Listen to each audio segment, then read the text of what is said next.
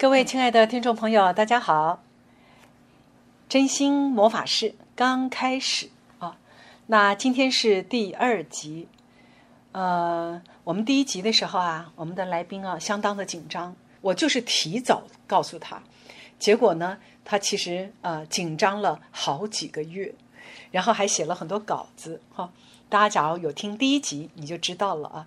那今天这一位呢，他的确啊是前两天才告诉他的。好，那我我就是很喜欢这样子，想到什么马上就去做什么。我没有太多的那种啊前置作业啊，因为我希望在这个魔法室里面，我们都是啊非常自然的、很真心的谈谈我们想要谈的一些话题，所以不需要做什么太多的准备哈。而且我这次呢，我也没有照稿念啊。那可是呢，这个来宾就会 surprise 啊。不过都是跟我蛮熟悉的一些啊，长期在课程上面互动的同学哈。那我今天邀请的第二位啊，其实我跟他的互动在平常也很少啊。我们都是在课堂上面见面，但是呢，我对于他的转变。啊，我觉得也是一个非常神奇的生命故事，所以这也是我啊今天来邀请他跟大家在这个广播的时间呢分享他的生命经验。好，那我想请我们这位来宾自己来跟大家打个招呼。各位亲爱的朋友，我是 Vicky，很开心今天有机会上来跟大家分享一下，呃，我这些年的一些心得跟心路历程。嗯。呃，Vicky 哈，你听到她的声音啊，你就知道她是一个还蛮细致的女生啊。然后呢，人长得也是很漂亮、很秀气，那声音呢也很好听，还蛮适合在夜间啊，也是来做个夜间节目，安抚人心啊。但是呢，啊，Vicky 会来到我们的这个团体里啊，我认识她是因为，其实她身体是有一些。状态的哈，有一些状况的。那这个状况后来，嗯，在这么一段时间的学习，就是自我认识的学习过程，有很不一样的一些转变。那我想请他自己简单的来介绍一下，给大家知道哈。来，好，呃呃，其实大概在十年前左右，我身上会不明原因的出现一些紫斑，或者是呃点状的出血。那我去看了医生之后，才发现说，哎，我可能是在血液方面有一些造血功能的问题。那呃，一直是呃每况愈下，最后是我必须定期的，必须要靠输血才能比较维持我日常生活的一些呃呃需要这样子。对，那呃，其实进到赛斯学习之后。我的那个输血的频率就间隔就拉长了，然后也慢慢自己去探索，到底是什么样的成因让我自己对自己的呃身体，让它变成了一个这样子的状态。对我觉得这是我还蛮想呃跟大家稍微分享一下的。好，我自己都很好奇啊。需要输血的一个身体，它究竟是怎么回事啊？开始会变成啊，输血的次数变少啊，而且我也记得去年啊，这个 Vicky 也有分享过，他竟然整整一年都没有输过血，对，而且还活得好好的，一天到晚看他在那个 FB 上 po 他在哪一座山上啊，然后又到哪里去玩了啊，然后啊，也慢慢的看着他从一个比较阴郁的。啊，比较这种忧郁的这种心情里面慢慢走出来。那我觉得，呃，我很喜欢观察这些改变，因为这让我更证实了生命的一些非常奇妙的部分。啊，原来真的没有什么事情是不能变的。好，特别是好像身体上的症状，然后医生的诊断，那我们就会认为大概就是这个样子了。可是其实不是哦。哇，太多让我觉得非常。啊，神奇的事情。好，那我现在身边就是这一位啊，他就有神奇的事情啊。我们来听听看，他到底是发生了什么？好，为什么从啊一年要好多次的输血啊，然后一直到一整年可以不用输啊？这是怎么回事啊？嗯，呃，我想在进到赛斯的学习之后，我自己对自己的探索才真正开始，而不是在我生命出生到这个世界上来，我对我自己就是认识的。也许前面四十几年是挺空白的，那在慢慢把自己拼凑回来的过程里面，我才发现，其实造血这个骨髓造血对人来说，基本上就是爱的滋养，其实是不够的。那在原生家庭的一些养成的过程里，也许对女性就觉得你应该是对别人全然的付出，可是你不应该去照顾你自己的任何的心情感受，感觉那好像就是一种很自私的的表现。可是学习之后才发现说，哎，我其实那个滋养我就可以给我自己。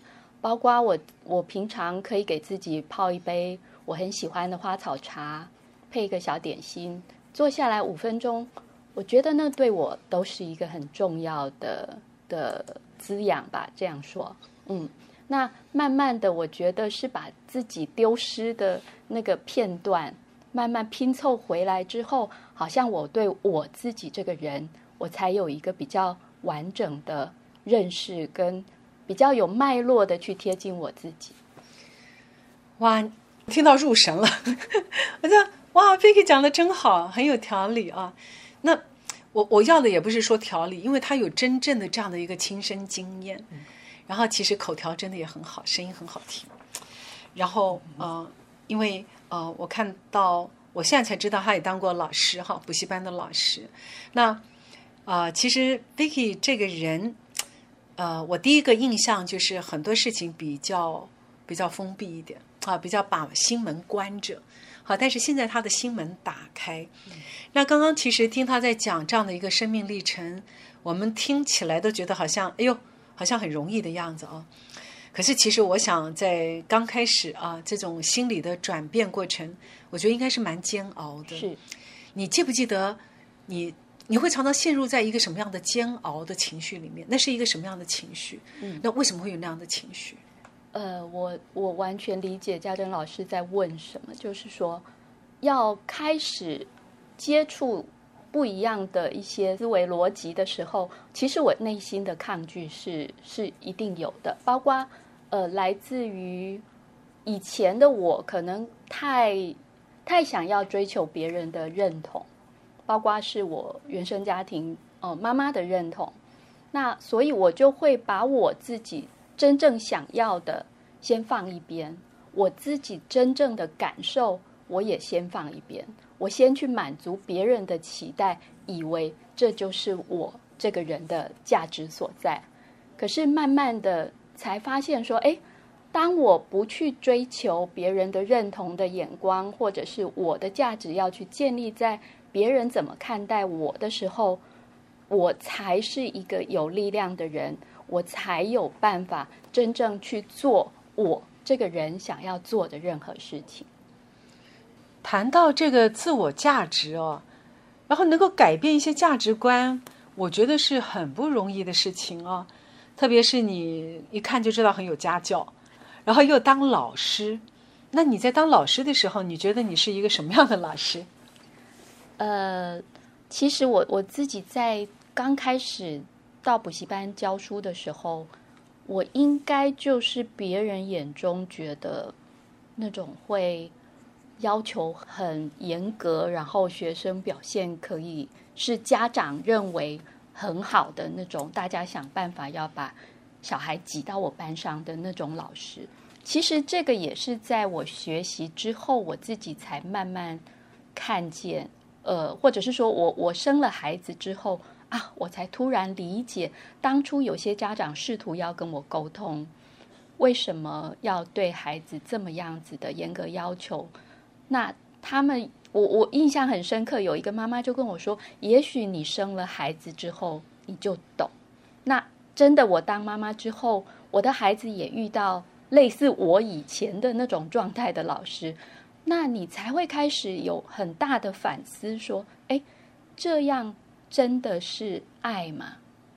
我是真的出于一个爱的出发点去看待每一个孩子吗？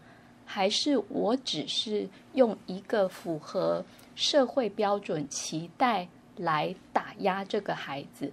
究竟我眼中看到的是这个人，还是我只看到孩子们的表现？假如老师都有这些反思，不知道会救了多少小孩啊！因为当老师能够反省的时候，我觉得这就是小孩子的福气。那我觉得，当然教育里面，我们从以前到现在啊，呃，怎么样都还是成绩挂帅。那我也不能够否认说，这些老师们的用心其实都是很好意的了。好，希望给孩子有一个很好的学习环境啊，有很丰富的知识。然后帮助他们怎么样来考试，考上好学校，好学校就可以将来有个好的工作、好的未来啊！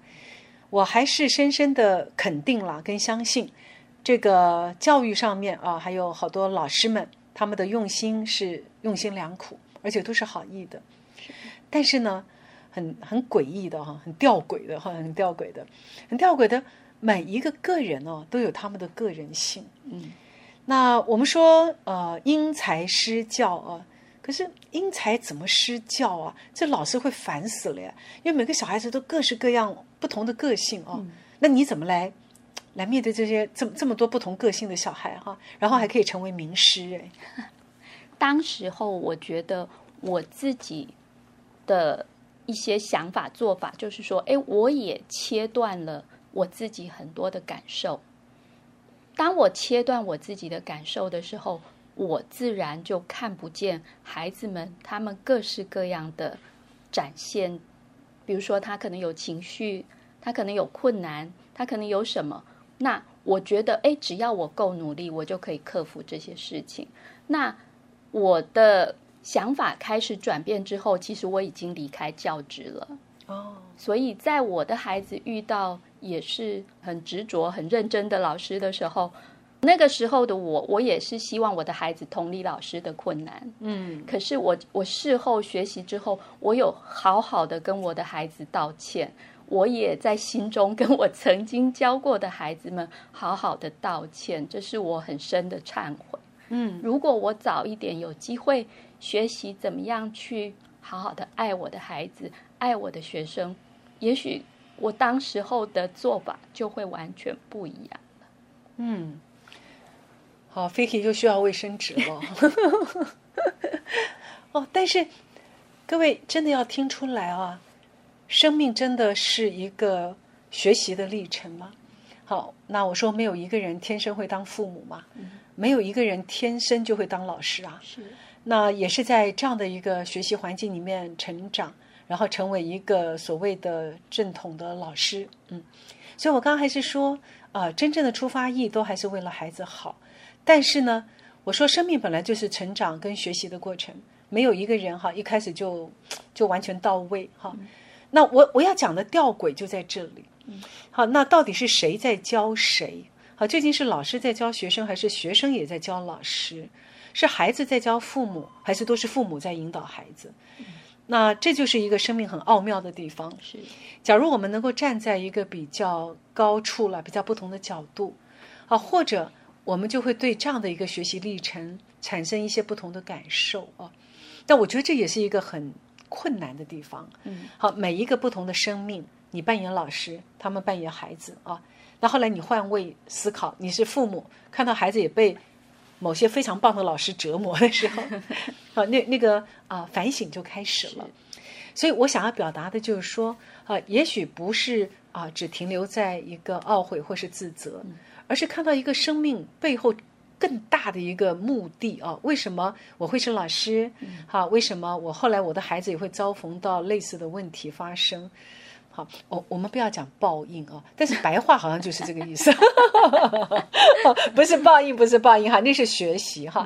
那你怎么看这样的一个呃生命的历程呢？嗯，我觉得冥冥当中的安排，好像就让我体验了两种不同的视角。嗯，那现在开始，我会更希望说，如果。我再有机会去接触孩子，或者是任何需要陪伴的人，我可以用更有同理心的一种角色去陪伴，甚至于说，嗯，只要需要我的地方，我我不一定我要教他什么，可是我可以好好的静下来陪陪他。这是我我我我希望我自己可以现在的我可以做到的。所以啊，唯有走过啊，才会知道那个滋味了哈。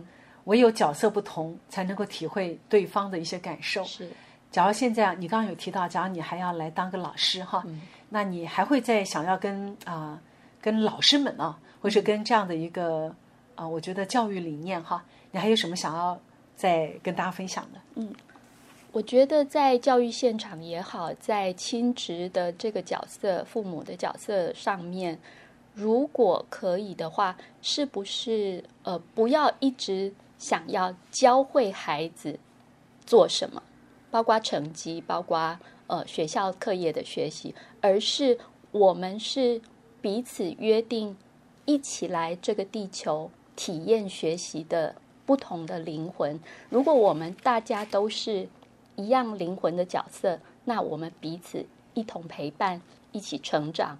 我觉得这个会是比我想要把我的孩子教成。我想要的样子来的好多了，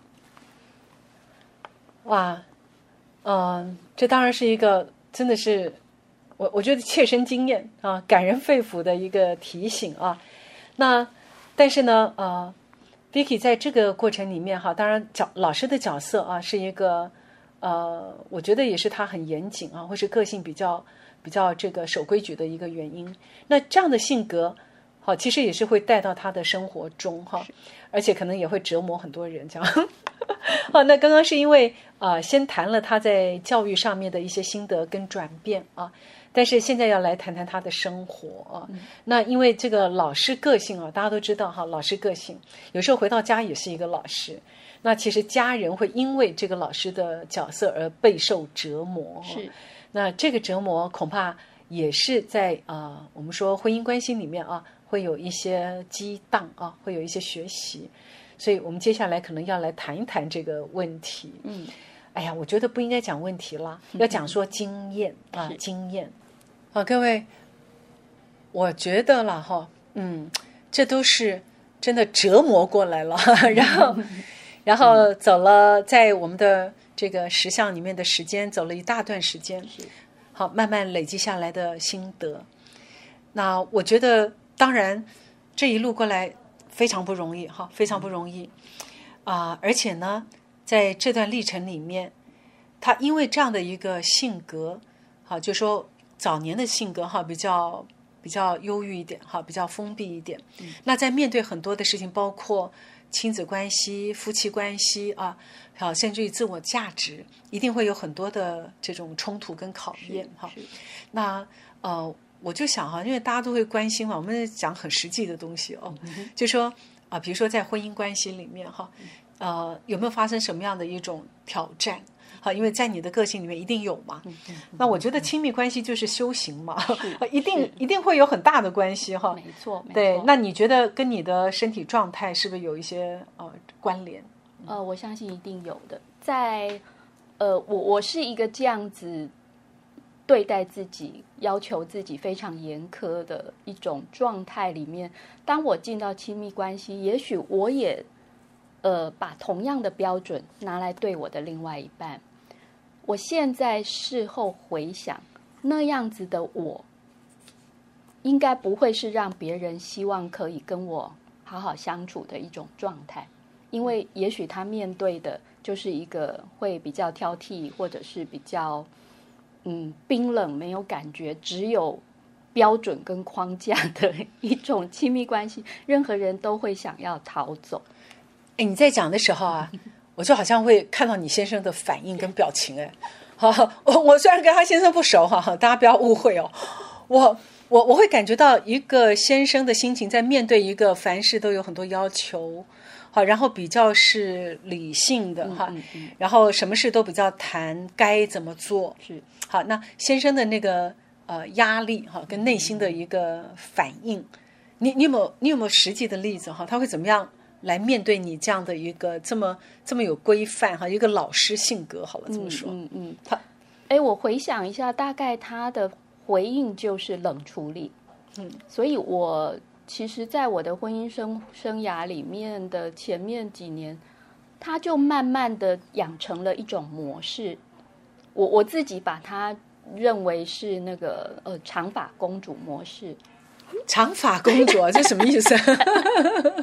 我不知道各位呃对长发公主的故事熟不熟？长发公主就是被关在一个高塔里面啊，对对对对，然后只有她的那个好像是养母哎，可以敲敲敲门，然后他把呃长长头发放下来，别人才有办法进去。那我的角色就是那个养母，哦，我先生就是那个长发公主。哎呦，误会了，我在想，对，哦，原来他他先生是长发公主，是是是，嗯他建立了一座冰冷的高塔，然后我在外面怎么敲，他的头发永远都不放下来。哦，我我到后来才知道，哦，原来这个叫做冷暴力。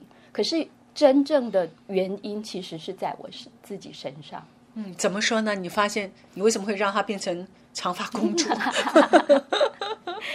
呃，当我自己觉得跟一个这样子的人相处是什么样的感觉，当我从一个比较不同的角度来看待的时候，我才发现，哎，换成是我，我没有逃走，我只是把自己关在高塔里，这已经很不容易了。换成我来面对一个这样子高要求的人，我可能就直接转身就走了。嗯，对，然后我自己面对一个这样子冰冷的状态，我我自己其实心里头，嗯，其实是想闪人的。我我想，我我创造这个疾病，也许就是那想闪人的某一个部分。嗯怎么说呢？你为什么想闪人？好，不想听起来听起来是你在压迫人家，好不好？那为什么是你想闪人呢？因为觉得很苦闷呐、这样子苦闷的状态，我到底还要待多久？嗯，我其实其实心里头一直一直有一个声音是，我要我要闪人了。对，所以各位哈，压迫别人的人，不见得都是活得很好的人哈，可能心里面啊，真正内在里面有一个感受，就是觉得其实人生好苦闷是哈。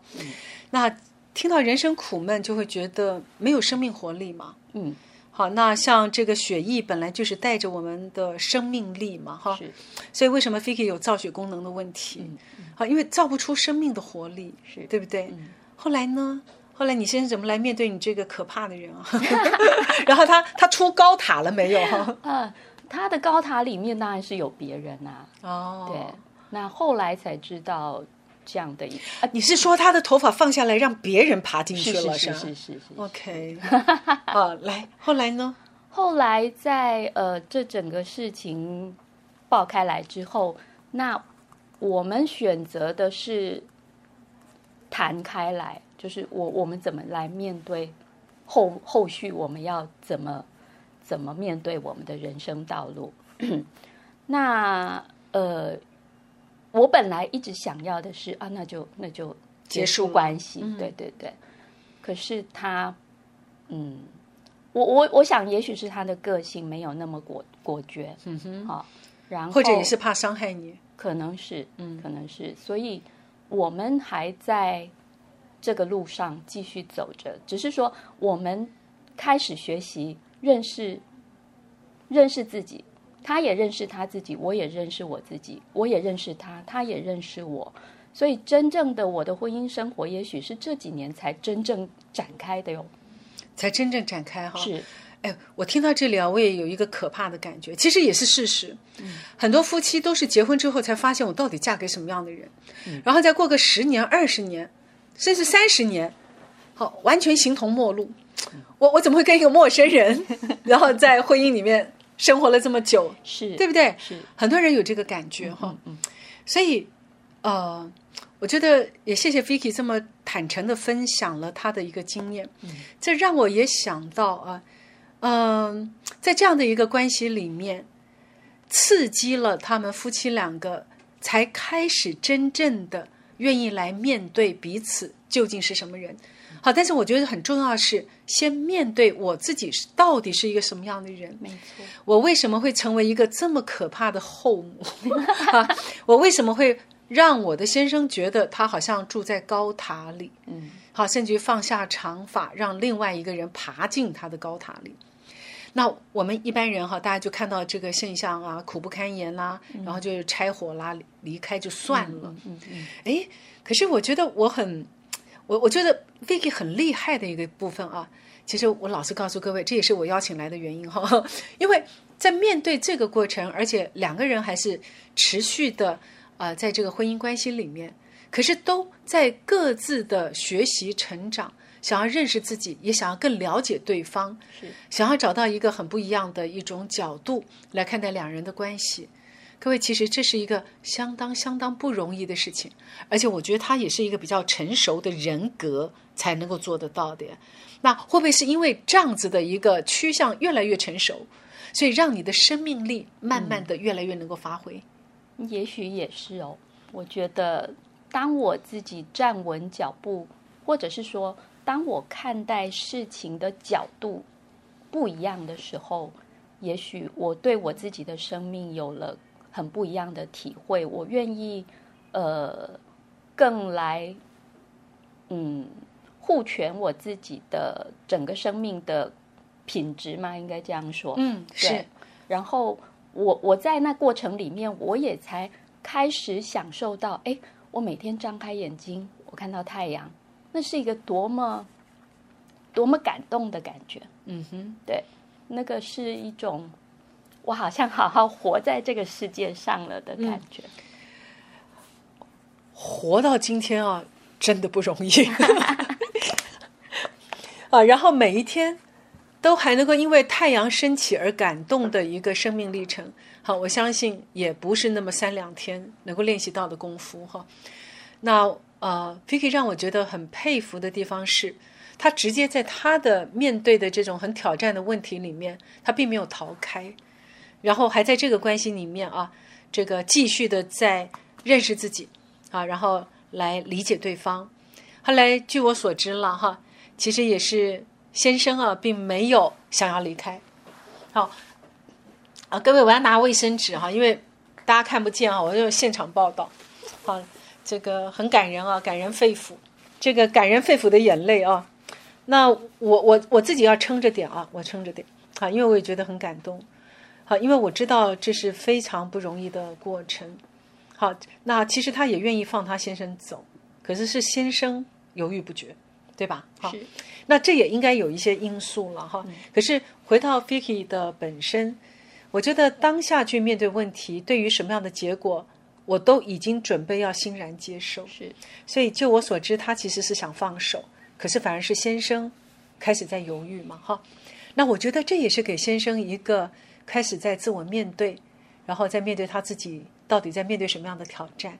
好，所以后来啊、v i c k y 就说，好，把个人的问题都个人自己去面对，是不要搅和在一起。嗯好，那也不是把时间都花在埋怨里。没错，那虽然那是一个过程，哈，那是过去，但是刚刚 Vicky 讲到说，每一天早上起来都可以很感恩看到太阳。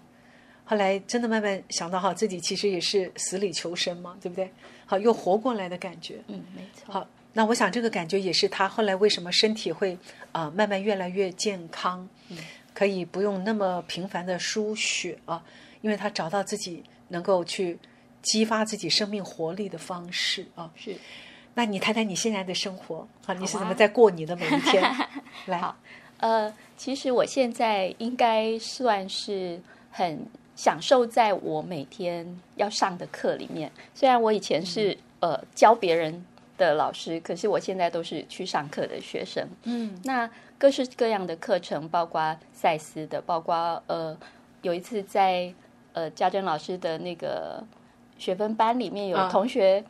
呃，表演长笛，然后我就觉得，哎，我好想学长笛哦。我就从那个时候到现在，我也上了一两年的时间有了。哇，对，然后每次跟我的长笛老师上课，呃，就是很开心。我不知道那个开心是怎么一回事，你就觉得啊，很像回到一个小孩的状态。嗯那那就是很单纯的一种开心。然后我相信那个对我，呃，生命也好，身体也好，都是很棒的滋养。然后我也很享受去大自然里面走一走。以前我会觉得那个神经病才去抱树啊，可是现在会觉得，哎，隐隐的你就知道说，哎，那棵树它在跟你招手，你就过去抱抱它，听听它的声音，然后感受一下，就觉得啊，真是恩宠，这是大自然的恩宠。所以其实生命可以随时重新开始啊，这句话并不是一个口号啊。啊，这也是为什么太阳每天都会升起哈，除非偶尔会有阴天嘛，他也想休息一下哈。那但是呢，我日日都是一个全新的一天。假如真的走到这个感觉里面，好奇妙，我觉得生命就开始发生了一些变化，比较不会让你一直纠缠在一些呃你觉得还没有办法解决的问题里面哈，或是忧伤。那可是呢，时至今日啊，走到今天啊，Vicky 依旧还是跟他的另外一半。啊，携手同行，一起在学习。好，虽然还是会有一些课题要好好的面对，尤其是心情的这种调整嘛，哈。但是刚刚 Vicky 也讲到，他也找到他人生里面最喜欢的一些事情，好，包括上课学习成长，学长笛，好，他还学气功呢，对啊。然后，嗯，然后爬山，好，我老是看到他跟他的姐妹涛哦，一下在这个山头，一下在那个山头，好，所以。今天的这个呃节目里啊，访谈，我觉得很启发人心。嗯，我自己也很感动哦，因为我常常都会从啊这个来宾的身上听到，我觉得相当重要的一些人生智慧。那我相信今天的听众朋友也应该是很有收获。好，那我想这个因为时间也差不多了啊。